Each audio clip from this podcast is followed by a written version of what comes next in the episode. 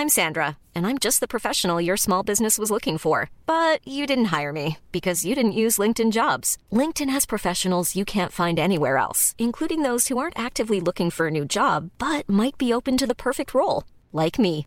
In a given month, over 70% of LinkedIn users don't visit other leading job sites. So if you're not looking on LinkedIn, you'll miss out on great candidates like Sandra. Start hiring professionals like a professional. Post your free job on linkedin.com/people today. Hey, it's Ryan Reynolds, and I'm here with Keith, co star of my upcoming film, If, only in theaters, May 17th. Do you want to tell people the big news?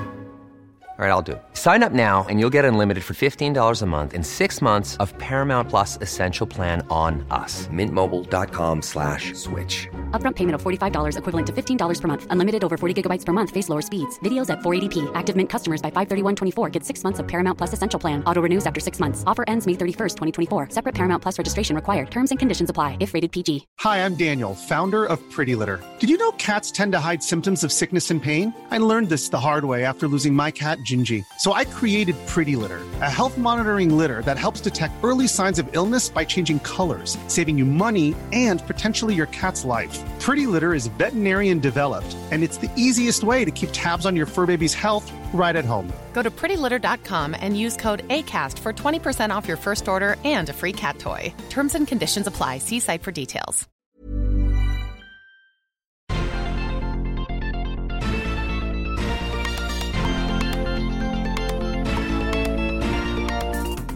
Salut à tous et à tous, bienvenue dans Sortie de Veille, le podcast hebdomadaire de Mac Génération. Cette semaine, Apple a surpris tout le monde en annonçant un nouveau produit inattendu. Il s'agit d'un nouvel Apple Pencil qui a un port USB-C et qui est moins cher que les autres modèles. Un produit Apple moins cher, est-ce qu'il n'y aurait pas anguille sous roche? On va voir ça avec Christophe.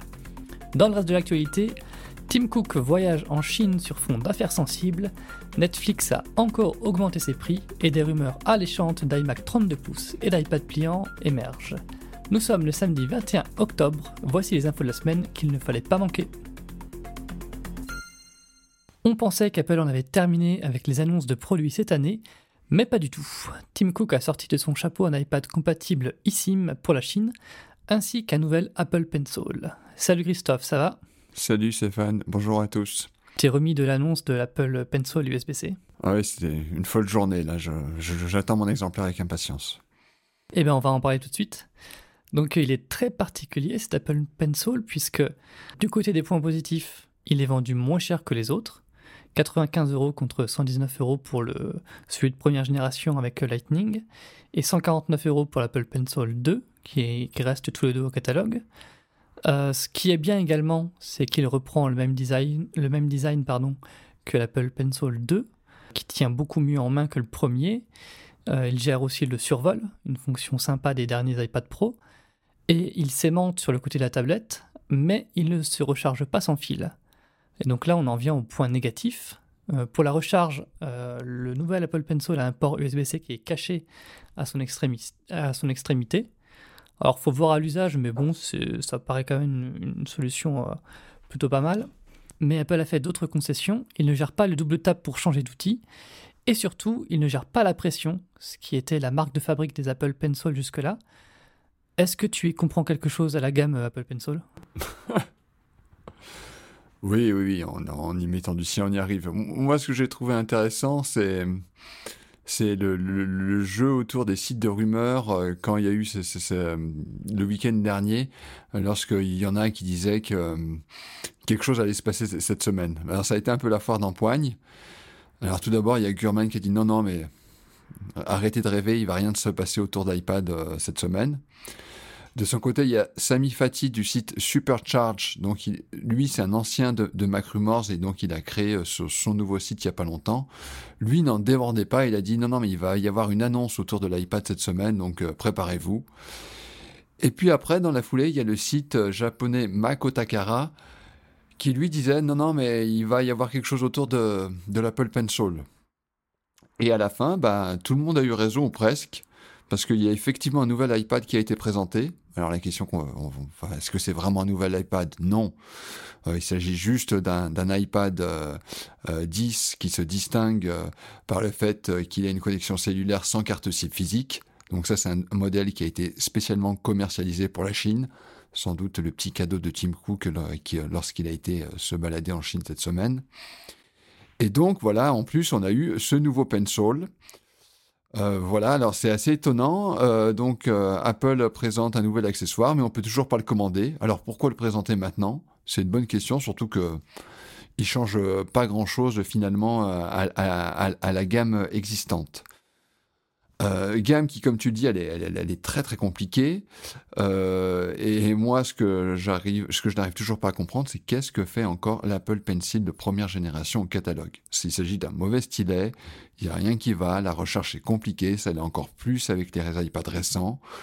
Et je comprends pas justement que l'iPad 10, pour l'iPad 10, Apple ait privilégié la, compatibilité avec le premier Pencil au lieu de supporter celui de, deuxième génération. Ah, je, pense que le Pencil 1, il, reste là euh, euh, vraiment pour euh, l'iPad 9 aussi. Et le jour où l'iPad 9, qui est Lightning, lui, giclera du catalogue, bon bah on pourra dire radio à l'Apple Pencil 1 et puis il y aura la version USB-C en entrée de gamme je suis assez d'accord avec toi, mais voilà, le Pencil de deuxième génération, il date quand même de 2018. Euh, donc ça fait ça va faire bientôt six ans et Apple a toujours pas été capable de faire une transition complète pour cette chose-là. Alors, est-ce que c'est pour faire des économies? Est-ce que c'est pour privilégier sa gamme pro? J'en sais rien. Mais à la fin, bah, on se retrouve avec une page spéciale pour expliquer les, différents modèles. Et à la fin, euh, on a envie de dire, celui qui n'a pas envie de se prendre la tête, il achète le, stylet de, Logitech qui, euh, qui, au final est, très bien pour un usage, on va dire, courant. Hmm, c'est vrai. On va parler maintenant de Tim Cook. Tim Cook qui continue de voyager euh, de par le monde. Après une tournée européenne fin septembre, le patron d'Apple s'est rendu cette semaine en Chine.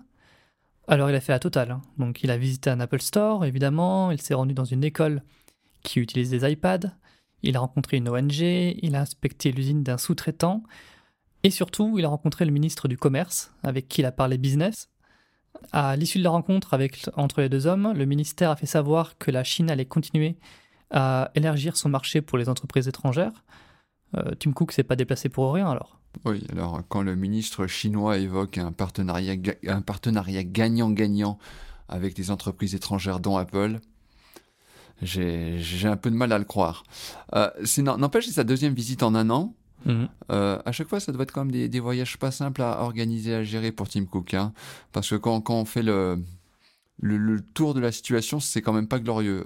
Donc Apple se trouve un petit peu en, en plein milieu d'un environnement géopolitique compliqué, principalement entre les États-Unis et la Chine. La Chine, justement, elle, elle cherche à reprendre le contrôle sur tout. On l'a vu d'ailleurs avec cette nouvelle procédure administrative qui va obliger les développeurs étrangers soit d'ouvrir une filiale dans le pays, soit de travailler avec un éditeur d'app chinois. Voilà, donc c'est ça le gagnant-gagnant, paraît-il, du, du, ministre du Commerce. Je pense que c'est surtout les éditeurs d'app chinois qui vont y gagner. À côté de ça, les ventes d'iPhone en Chine sont en berne. La nouvelle génération ne, marche euh, pas si bien que ça. en plus, ces derniers mois, il y a eu quand même un, petit travail de SAP euh, euh, de la part des autorités chinoises autour du terminal Apple. Il y a eu, dans un premier temps, ces rumeurs laissant entendre que dans les milieux gouvernementaux ou dans tout ce qui est administration chinoise, l'iPhone, il serait interdit d'acheter un iPhone. Bon, ça a été démenti entre-temps. Mais voilà, le porte-parole du ministre des Affaires étrangères dans la foulée avait déclaré s'inquiéter et être très préoccupé par les problèmes de sécurité de, l'iPhone. Donc voilà, prends ça Apple. Donc euh, ouais, c'est compliqué. Et puis j'imagine que du côté chinois, on ne doit pas être hyper hyper satisfait des projets de diversification d'Apple, qui cherche notamment en Inde à, à, faire monter en puissance sa euh, production d'iPhone. Bref, à côté de ça, euh, la balade en Europe, malgré les soucis d'iPhone 12 en France, pour Tim Cook, ça a dû être une balade de santé. Et je ne suis pas certain qu'en Chine, euh, il ait beaucoup de marge de manœuvre. Et à part faire de grands sourires, euh, sa marge de manœuvre doit être donc très limitée. Et la situation, de manière générale pour Apple en Chine, semble quand même de plus en plus invivable.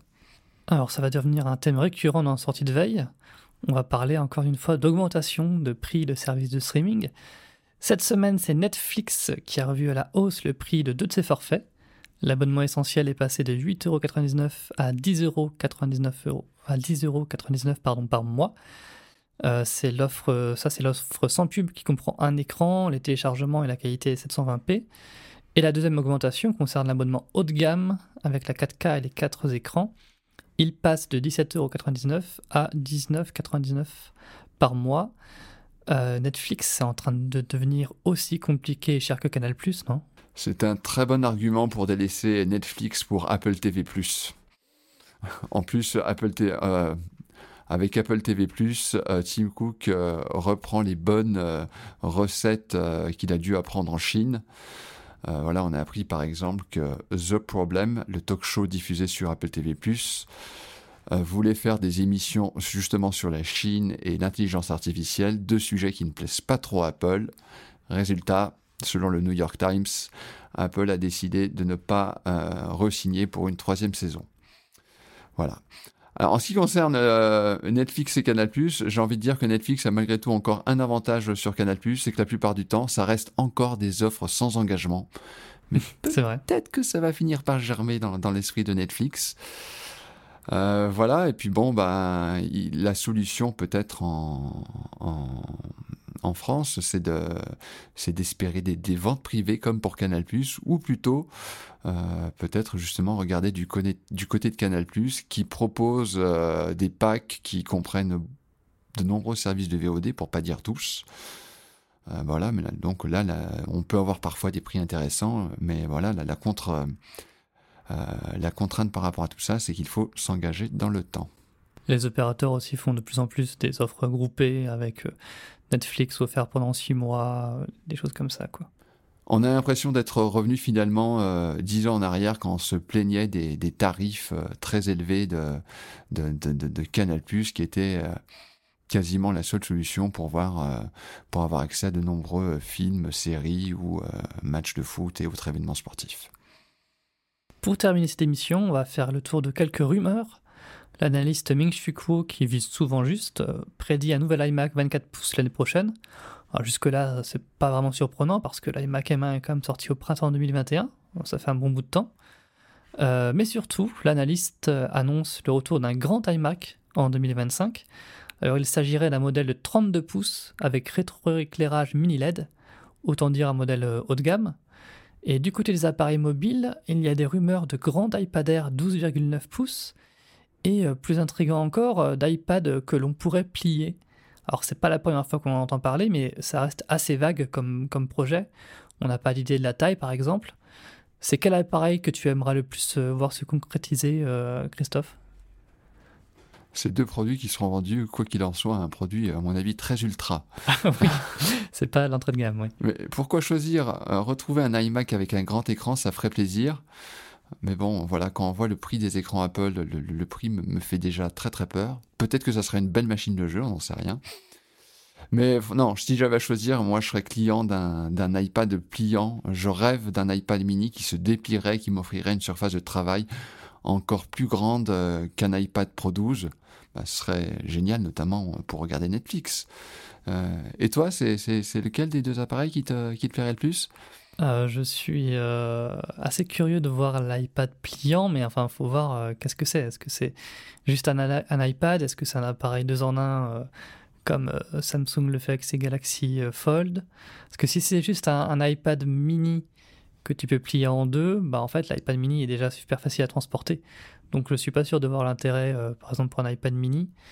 Mais si c'est un iPad mini, euh, oui, que tu peux euh, mettre en mode tente ou je sais pas, enfin beaucoup plus souple, pourquoi pas Quoi qu'il en soit, moi, le, truc que je suis impatient de voir si cet appareil voit, voit le jour, c'est comment Apple va adapter iOS bah, pour tirer profit d'une telle technologie. Oui, au niveau logiciel, on voit qu'il y a l'iPad devient de plus en plus euh, souple, justement, avec euh, Stage Manager. Euh, on voit que le, le, cadre des applications est beaucoup moins contraint qu'avant. Tu peux redimensionner les fenêtres. Donc ça, ça peut aller dans, dans le sens d'un iPad, d'un iPad pliant. Eh bien écoute, merci Christophe pour ce point sur l'actualité. Bon week-end à tous. On se donne rendez-vous la semaine prochaine pour un prochain numéro de sortie de veille. Salut